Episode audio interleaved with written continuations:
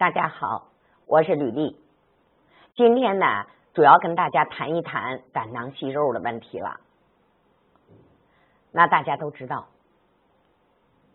我们的息肉呢，它不但会在胆囊里边长，还会在哪？在我们所有的空腔脏器里边来啊生长。那么这个息肉呢，它有一个什么呢？有一个风险，它是容易变的。啊，是容易变的。那我们怎么才能提前发现啊？我们身体里边有息肉或者要长息肉呢？首先看我们的口唇，我们的嘴唇上或者是呢我们面部三角区的位置，口唇的周围出现斑点的话，一定要引起重视。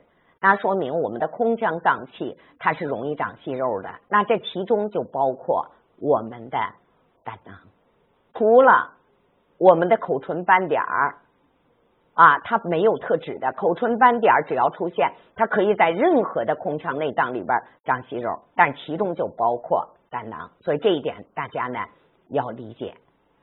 那么在我们的手诊上是什么表现呢？好，我们的胆囊区在巽位，那出现了胆囊息肉，在巽位会出现什么呢？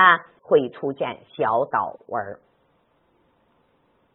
那大家都知道，小岛纹是什么？是增生纹啊，小岛纹是增生纹，所以一旦出现小岛纹，不是在特定的地方，它表现的都是里边长东西了啊。所以呢，在巽位出现十字纹、井字纹是胆囊炎，那出现米字纹呢，那要注意胆囊结石；那出现小岛纹，我们要注意什么？注意胆囊息肉的问题了。那一旦出现息肉，大家要注意的是什么？第一个，如果息肉容易恶变的话，那是不是跟我们的免疫功能的降低有关呢？所以，第一，我们是不是要提高我们的免疫力？第二，我们局部怎么办？因为息肉它属于一个慢性增生的炎症，所以我们一定要控制慢性炎症。同时呢？我们要避免对它的一些刺激，比方说高脂肪的食物，比方说一些煎茶、烧烤不好消化的啊这些食物，我们尽量的怎么的少吃，或者是呢不吃，所以这样就避免呢我们长息肉，那也避免我们的息肉怎么的发生一个不好的变化。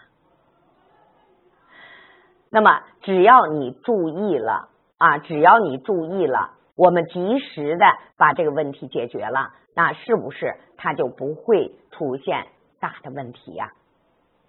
好，今天呢就给大家呢介绍到这里了啊。那么喜欢我的，请关注我啊。有问题，我们请在评论区留言，我会及时的回复大家。